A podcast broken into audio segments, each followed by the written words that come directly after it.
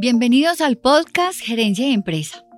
Nuestro episodio de hoy se titula ¿Cómo aplico la mejora continua en el día a día?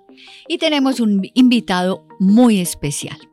Nuestro invitado se llama Juan Pablo Bustamante Torres, ingeniero de producción de la casa, es decir, de EAFIT, con un MBA de la Universidad de Westminster y a quien le doy la bienvenida y el agradecimiento total por haber aceptado esta invitación. Juan Pablo, bienvenido. Gracias, Ángela. Encantado de estar aquí contigo. Ay, qué bueno. Bueno, Juanpa, vamos a empezar al grano, ¿cierto? Suelo preguntarle a nuestros invitados qué nos quiere resaltar respecto a su vida académica y profesional y laboral, pero también quisiera que terminásemos con algo relacionado con qué es lo que más te apasiona en la vida. En un corto momento, me encantaría que nos relataras un poco de ti, de tu vida y de qué es lo que más te apasiona. Bueno, ya son 23 años en todos los temas que tienen que ver con mejoramiento continuo, con estrategia, con procesos. Eso es lo que me apasiona desde que me gradué de aquí en la universidad. Adicional a eso, han sido también muchos años de poder entender y de trabajar con muchos equipos y muchas personas, afortunadamente en muchos países. Sí, en la mayor parte, pues casi en toda América y en una gran parte de Europa. Entonces, eh, creo que esa, esa, combinación para mí es, es, lo que realmente me apasiona a nivel profesional. A nivel de estudios, fueron esos ocho años en Inglaterra, formándome, estudiando mi MBA allá y, haciendo también una carrera eh, a nivel corporativo, entendiendo otro modelo de trabajo muy diferente al que tenemos acá en, en Latinoamérica y, y, entendiendo otras metodologías diferentes de trabajo, ¿sí? inclusive dentro de las empresas. ¿Qué más? Al final, pues como de esos 23 años, con muchas ganas de seguir aprendiendo. Cada vez que avanzamos damos cuenta que se abren eh, unas ventanas de conocimiento que son casi que infinitas. Sí, hay mucho por aprender. Demasiado. Cada, vez que abres una nueva ventanita te, encuentras casi que un abismo, un abismo, un, espacio de, de información. Y ¿qué me apasiona? A mí me apasiona, hay dos cosas que me apasionan muchísimo. Enseñar me encanta y generar un impacto en las personas con las que trabajo y ayudarles a que alcancen sus objetivos profesionales. Okay. ¿Sí? Eso es lo que realmente me motiva a ver que algo que yo pude influir en alguien le ayudó a superar un obstáculo mental, a tomar acción y a lograr un objetivo. A mí eso me, me realiza realmente. Bueno, qué bueno, porque yo creo que esa pasión que nos acabas de manifestar es el preámbulo, es el link con nuestro tema de nuestro podcast hoy. Vamos de nuevo al título. ¿Cómo aplico la mejora continua en el día a día? Y ahí yo quisiera comenzar con lo siguiente, Juanpa. Un líder en la actualidad enfrenta una gran cantidad de problemas, de retos y de circunstancias en su organización. Entre ellas o entre muchas de las eh, circunstancias que afronta es que está bombardeado de metodologías, de técnicas, de tecnología, de retos y a cuál responder y cómo responder. Entonces quisiera que comenzáramos como por dar una pequeña descripción de ese panorama que tienen los líderes hoy, los gerentes hoy en sus organizaciones, para que vamos a través de nuestra conversación tocando ya el tema de la mejora, la medición, etcétera, que son los temas más importantes que vamos a contemplar en este podcast. El reto del líder cada vez, cada vez es más grande porque hay más información Dicen que tenemos en nuestros teléfonos más información de los que pudieron haber tenido los presidentes de Estados Unidos hace 30 años. Sí, te lo aseguro. Entonces, al estar bombardeados por toda esa información, como que no sabemos qué camino coger, no sabemos por dónde ir. Pero al, al final, por lo menos desde mi experiencia, lo que he visto es que hay que fortalecer los principios, hay que fortalecer las bases. Y eso puede sonar muy cliché, pero es muy real. Porque al final lo que da los resultados no son todas estas tecnologías. Estas tecnologías te pueden ayudar, te pueden acelerar, te pueden dar formas más ágiles de llegar a los resultados. Pero al, al final lo que dan los resultados son ese entendimiento de los problemas que tienes y esa toma de acciones oportuna para resolver esos problemas. ¿Y eso en qué se traduce? En hábitos, eso se traduce en disciplina, eso se traduce en tener unas reglas de juego claras para la organización. Yo me pongo en el papel de ese líder o de ese gerente cuando escucha o cuando su equipo le dice, no, es que hay que implementar Lean Six Sigma. No es que hay que implementar TPM, no es que hay que implementar, vámonos con metodologías ágiles. Y llegan los de tecnología y les dicen, no, es que ya inteligencia artificial nos va a ahorrar todo esto, venga, vamos a aplicarla. ¿Cierto? Entonces, ¿qué camino seguir? ¿Cómo hacemos para empezar? ¿Cuál sería como esa primera parte? Tú nos estás diciendo, hablando de unas bases. Sí. ¿Cómo siento esas bases? ¿Cómo las encuentro? ¿Cómo las declaro? ¿Cómo las encuentro en mi organización? Claro. Yo he tenido la oportunidad de conocer estas metodologías a fondo, lo que es Lean, lo que es Six Sigma, certificaciones, cursos, TPM, viendo ahorita, estudiando también el tema de inteligencia artificial y lo que vino un poco antes, que era Industria 4.0 y toda la transformación digital. Lo que he visto acá es que al final, en mi conclusión, es que hay que empezar por entender cuáles son los procesos de la organización. Creo que estas metodologías van desde el punto de que asumen que tú ya entiendes eso tan básico y eso no se entiende en las organizaciones. Cuando yo le digo a clientes es que hay que entender el proceso de principio a fin. La gente dice, ah, es que yo nada más conozco una parte del proceso. Yo nada más conozco el final del proceso, yo nada más conozco cuando embarcan, yo nada más sé cuando cobro, pero es que eso es todo un, proceso de principio a fin.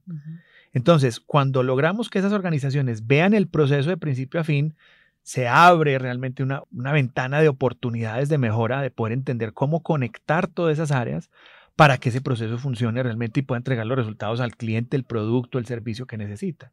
Pero lo principal es poder identificar cuáles son esos procesos. Y cuando estamos en la universidad nos hablaban de la cadena de valor y todo eso, pero se nos quedó eso como en el cuaderno y no logramos pasarlo a lo que realmente es una organización. Entonces, realmente, ¿cuáles son esos procesos críticos? Primero empezar por mapear esos procesos críticos, ¿cierto? Y luego, que eso no es, no es muy complejo, y luego empezar a hacer medición de esos procesos. ¿sí? Empezar a, a, medir esos procesos, cuántos errores tengo, cuánto me estoy tardando, cuánto le estoy llegando tarde a mi cliente, cuánto estoy creciendo en demanda o cómo está mi tema de balance de capacidad versus, versus demanda. Pero quiero hacer una salvedad, no es únicamente importante verlo desde el punto de vista de proceso si yo no tengo claro cómo quiero competir en el mercado y cómo me quiero posicionar. Perfecto, o sea que estamos hablando de la estrategia. Exactamente. O sea, no sirve de nada conocer mi proceso, que bien difícil es, porque inclusive mm. yo te iba a preguntar lo siguiente antes y es, puede que encuentres al líder o al gerente que diga, solo conozco parte del proceso. Sí. Pero también puede que encuentres eh, otro que te diga, lo conozco todo y así no sea. ¿Cierto? O sea, conozco todo mi proceso y en realidad no conoce el detalle, no conoce todo lo que implica ese proceso. Entonces podemos encontrar como esas, esas dos tipos de situaciones, pero adicional a ello, bien importante el tema que tú acabas de resaltar y es conocer el proceso fundamental, pero partiendo de tener muy clara esa estrategia. Exactamente. Si no, ahorita hablábamos un poco de, en este caso, en el tema organizacional y en el tema de procesos, cualquier camino no me sirve para llegar a Roma, ¿cierto? En otras ocasiones sí, bueno, pero en procesos y en cuestión de competitividad, de hacer bien las cosas, cualquier camino no me puede servir. No te sirve cualquier camino. Y, y me he encontrado que hay organizaciones que se casan con una metodología y entonces, como dice el dicho, el que solo conoce el martillo a todo le ve cara de clavo. Y está realmente en esa habilidad de las personas, de esos líderes operativos, de esos líderes de mejora continua, de poder seleccionar las mejores herramientas para el problema que tienes. Al final, la estrategia es realmente poder partir de un diagnóstico de cuál es la situación que tengo actualmente, a dónde quiero llegar y cuál es el camino que tengo que trazar y cómo esas herramientas de mejora continua me van a llegar a ayudar allá. Eso es realmente estrategia. Y ese posicionamiento, ¿qué posición quiero en el mercado? ¿Qué ofrece mi competencia? ¿Qué ofrezco yo? ¿Por qué me diferencio de ellos?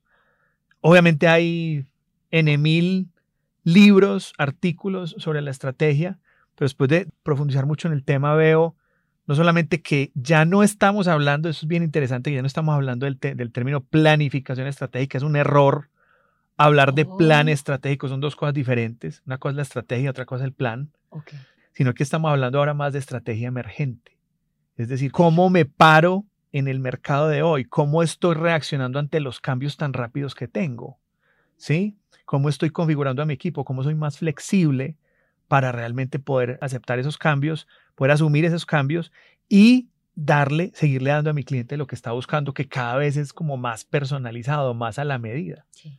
Esa reacción, esa adaptabilidad, la, están incluidas en esa mejora que tenemos que buscar diariamente, ¿cierto? Es cómo hacemos como empresa y como líder en esa búsqueda de esa mejora continua. ¿Cómo hacemos? ¿Qué nos sugieres tú? Ese día a día. ¿Cómo hacer ese día a día? Entonces, lo primero que yo pudiera hacer si yo estoy arrancando con mejora continua es configurar un equipo, ¿cierto? Y sobre todo escoger muy bien esos líderes y que ellos sean los primeros que se encarguen de definir y mapear cuáles son esos procesos críticos de mi organización bajo la supervisión de la dirección.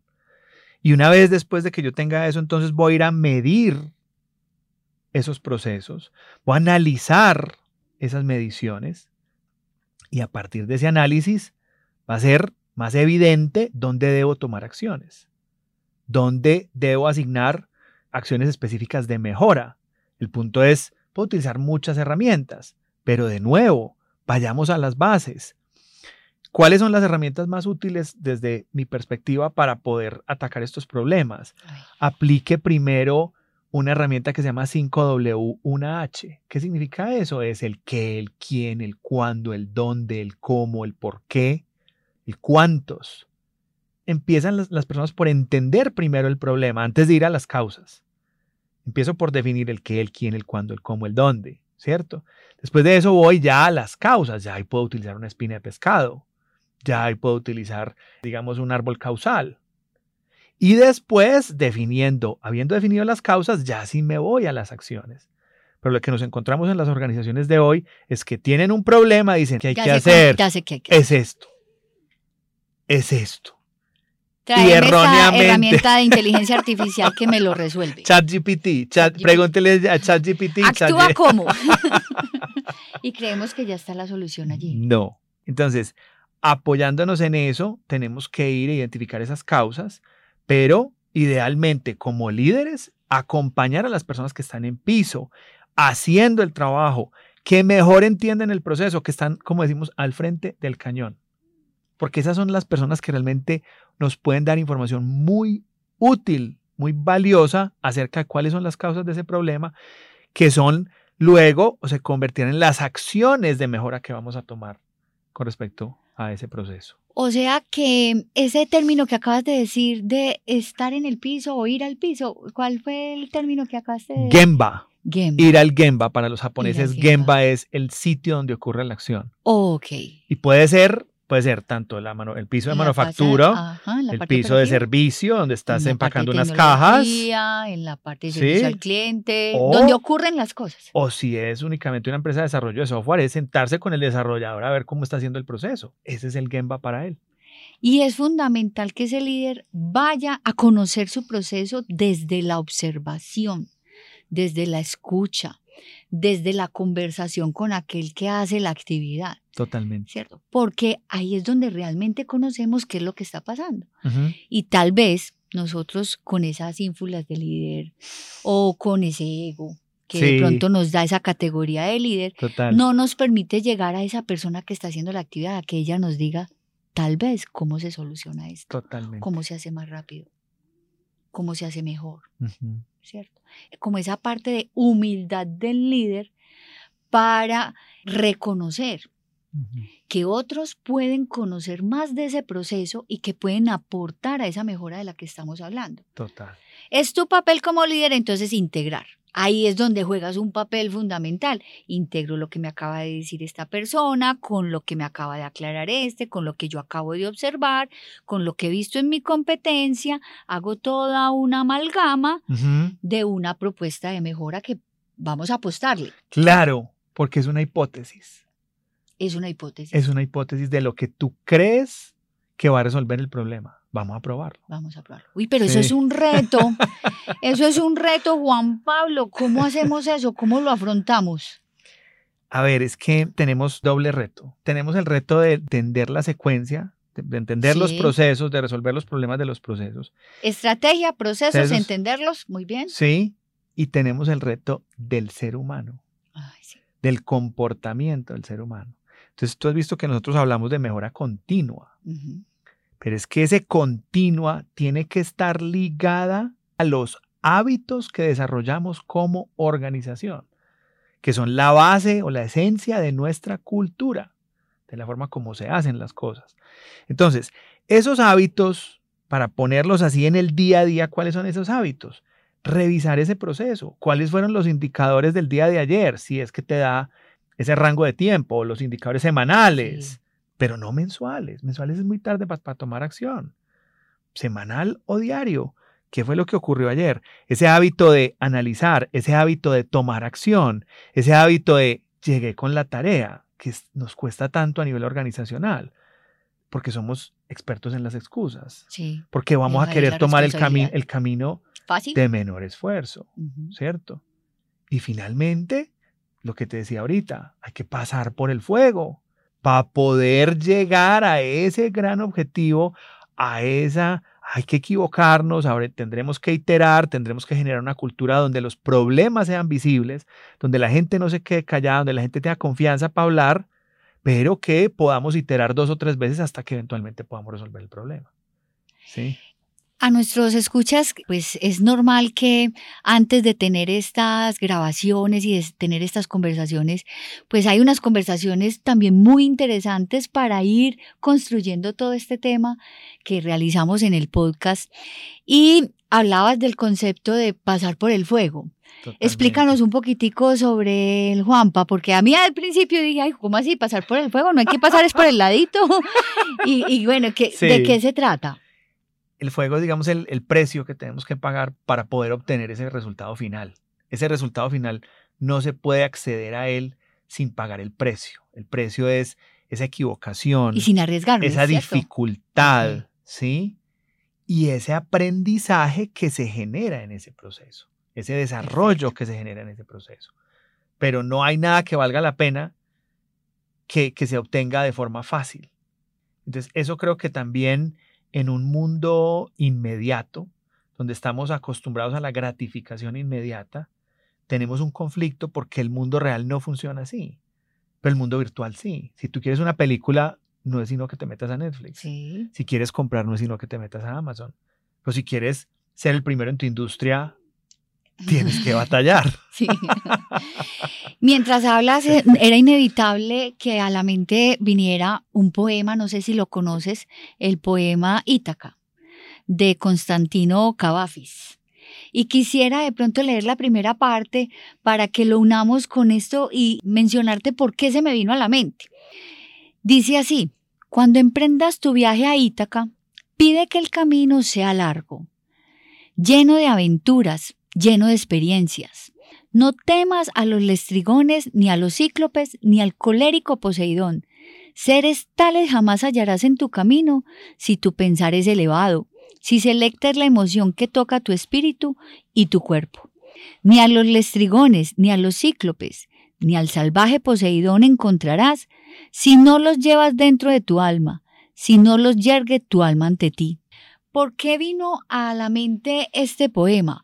Porque es que en las empresas estamos llenos de poseidones, de lestrigones, de cíclopes. ¿Cuáles son? La competencia, la inflación, esas ganas de estar en el primer lugar, esa ansiedad, esa necesidad de estar eh, en ese primer lugar, estar mejorando nuestros indicadores a como de lugar, ¿cierto? Y es importante llevar el camino, entender lo que nos vamos a encontrar con estos cíclopes, con estos, con estos poseidones, pero valorar precisamente es lo que vamos viviendo en el camino, es decir, pasar ese fuego. Totalmente. Pasar ese fuego. Está muy, muy, muy chévere esa, e, ese, poema? ese poema, ese poema que acabas de leer. Me llama mucho la atención cuando dice pide, pide que el camino sea largo. Ok, sí, interesante. Pide que el camino sea largo. No, no, esperes que el camino sea corto, que sea fácil. Pide que sea largo. Porque en esa longitud es donde está esa oportunidad de desarrollo, esa oportunidad de crecimiento. Y es paralelo un poquito al camino del héroe, que es, digamos, el libreto que utilizan para contarte en una película. No es el objetivo final lo más importante, sino el en qué te conviertes tratando de obtener ese, ese, gran objetivo. ¿sí? Es el viaje, es el proceso. ¿sí? Y es interesante porque en las organizaciones nos enfocamos mucho en el resultado, en el cuánto fue el trimestre, cuánto fue las ventas, cuánto resultado, pero no nos enfocamos en el proceso. Ok, pero es que esas ventas requieren, de nuevo, de los hábitos, de que nuestros vendedores entiendan las necesidades de los clientes, de que los llamen continuamente, de que estemos mirando el número de llamadas que estamos haciendo a prospectos, de que entendamos qué es lo que quiere nuestro cliente ideal. Entonces, es el hábito el que te da el resultado, es el hábito y el proceso el que te da el resultado, pero estamos tan enfocados en los resultados que a veces, como tú lo decías ahorita, por enfocarnos tanto en los resultados, generamos comportamientos que no son los adecuados, porque no hemos no hemos analizado esa parte de cómo llegamos allá, el qué y el cómo. Bueno, entonces permíteme, vamos recapitulando. Ajá. Para la mejora del día a día es fundamental tener clara la estrategia. ¿Quién soy? ¿Para dónde voy? Total. ¿Cuál es la brecha que existe entre mi punto A actual y al punto B, que es al que quiero llegar? Totalmente.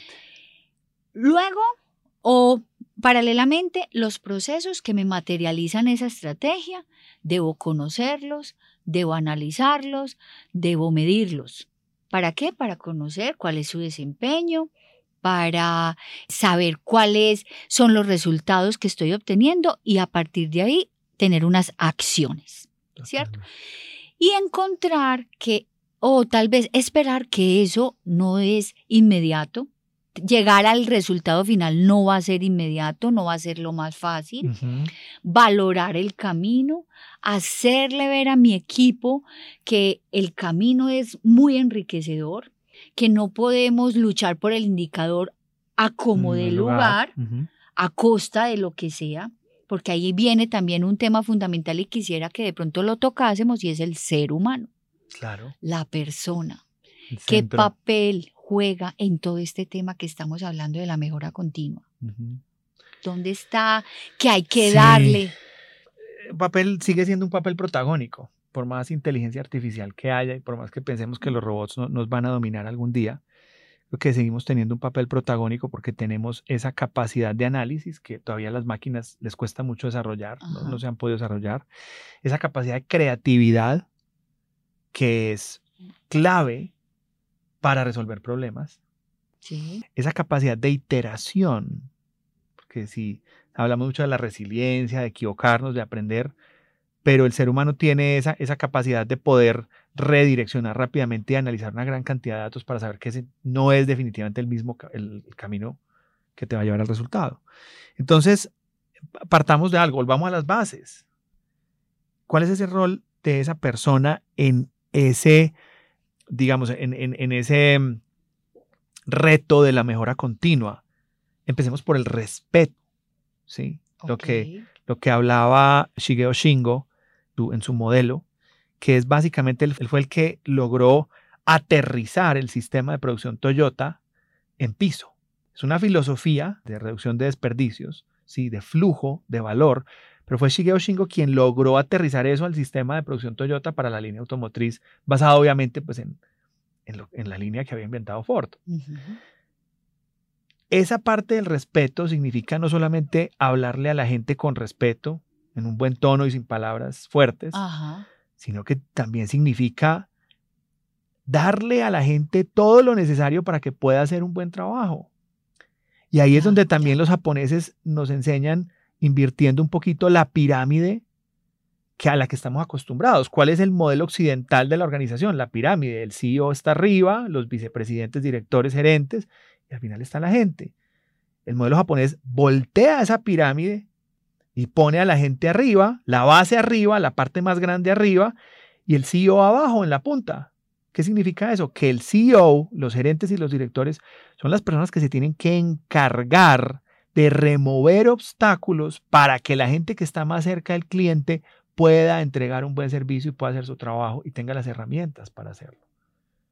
Pero es que es bien interesante esa dimensión que me estás hablando acerca del respeto. O sea, el respeto no solamente concebido por tener un excelente trato al otro, ¿cierto? Sino también garantizar que tenga los instrumentos, la capacitación, los elementos para hacer bien su trabajo. Totalmente. Eso es bien interesante. A mí, pues no sé si, si nuestros escuchas también se sentirán de pronto identificados, algunos cuando comenzaron un nuevo trabajo y en sus inducciones, la inducción que recibieron en su empresa fue, eh, mira, te presento a tu compañero de trabajo, él te va a explicar qué es lo que tienes que hacer. Esas son las inducciones que a veces vemos en, en las compañías. Total. Estamos faltándole al respeto a esa persona entonces. Totalmente. Porque no le estamos dando una inducción a qué empresa está llegando, cuáles son nuestros procesos, cuál es nuestra estrategia, nuestra orientación, nuestros valores, no porque no hay tiempo. Muy bien, no hay tiempo. bueno, o sea, entonces ahí hay que invertirlo así en esa, en esa pirámide como le estás diciendo. Total. Perfecto. Y el respeto, este fue otro de los puntos importantes, digamos, de, de la experiencia. El respeto también viene de entender que tú eres un ser pensante. El respeto viene de respetar tus ideas. El, el, respeto viene de motivarte a que contribuyas con el problema. Sí, sí. Perfecto. Y el irrespeto viene de decirte, o como le dicen algunas compañías desafortunadamente a la gente, es que yo no le pago a usted por pensar. Grave error, porque si queremos autómatas o personas que vayan a repetir días, no vamos a crecer como organización. Total, total, total. Tomo una pregunta que me hacía un colega mexicano de hace muchos años, un amigo muy, muy cercano, y me decía, ¿tú qué prefieres como director? ¿Tres black belt expertos en 800 herramientas de mejora continua o 500 personas haciéndose la pregunta de los cinco porqués. ¿Qué prefieres? Entonces, esa creación de una cultura donde se cuestionan las cosas y donde respetamos a la gente, no solamente porque le damos las herramientas para trabajar, la información, los recursos, le ponemos sistemas que se comuniquen entre ellos mismos, que no batallen estando copiando y pegando de un lado para el otro, sino que respetamos sus ideas, respetamos su opinión, respetamos sus decisiones también. Y eso es obviamente pues, lo, que, lo que hace, digamos, parte de una, de una cultura muy fuerte. ¿Qué más tenemos? El manejo del cambio. Manejo del cambio desde el punto de vista de la comunicación. El manejo del cambio tiene muchos modelos, el modelo de Coder, eh, y, tiene, y tiene, digamos, un elemento muy importante que sigue siendo la comunicación o esencial, de que a la gente le comuniquen dentro de un cambio, dentro de un ajuste a un proceso, dentro de una mejora, cómo lo va a impactar y cómo esa persona la vamos a incluir y cómo esa persona va a participar. Si esa persona no participa, ese cambio no prospera. En todo ese trato del ser humano también como eje central de todo este tema que estamos hablando acerca de la mejora continua, hemos resaltado el respeto, hemos resaltado la comunicación, ¿cierto? Y de pronto uno último para, para ir finalizando, ¿cuál quisiera resaltar? Fundamental, que lo veo en las organizaciones como una falencia, eh, como un denominador común. ¿Cuál?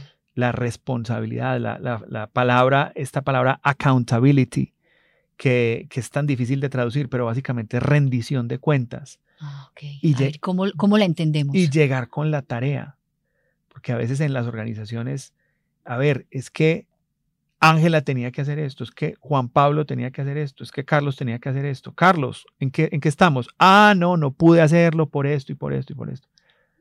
Ah, no, es que... No lo traje, lo traje parcial, no sabía, no me quedó claro. No me informaron, no me entrenaron. Sí. Entonces, esa rendición de cuentas, tenemos primero, ya habíamos hablado que hay respeto por la gente, entrenándolos, dándoles las, las herramientas, dándoles todo lo que necesitan pero luego tenemos que exigir los resultados. Inclusive, permíteme, meto ahí, introduzco el tema comunicación, respeto, le doy todos, entendiéndolo desde muchas dimensiones, incluyendo entonces, le doy, te doy tus herramientas, te hago una muy buena inducción, te capacito, estás preparado para eso. Comunico comunico decisiones, comunico cambios, te doy a entender por qué de ellos, te doy a entender por qué de estos indicadores, Sí. cómo están, cómo están fluctuando estos indicadores, cómo se están comportando y llegamos a un tema entonces muy relacionado con la toma de decisiones y con esas consecuencias de las acciones que yo hago. Totalmente. Y dentro de esas acciones puede haber una inacción, es decir, llegué a la reunión de mi grupo primario sin los indicadores que yo debía traer, sin el informe que debía traer, con un informe parcial, a medias, o sin haber entendido cuál era realmente lo que se esperaba de mí. Exactamente. Y hay consecuencias entonces, ¿o no? Totalmente. Pero hay una frase que dice, somos muy rápidos para contratar y muy lentos para despedir. Ajá. ¿Cómo así, Juan? Pues vamos a terminar con eso. Me la estás poniendo grave para terminar el podcast con esa afirmación. ¿Cómo vamos a arreglar todo esto? A ver. Entonces, claro, tenemos que, claro, tenemos que ayudarle a la gente, Sí. a empoderar a la gente, saber cuáles son las personas que realmente necesitamos en nuestra organización, sí.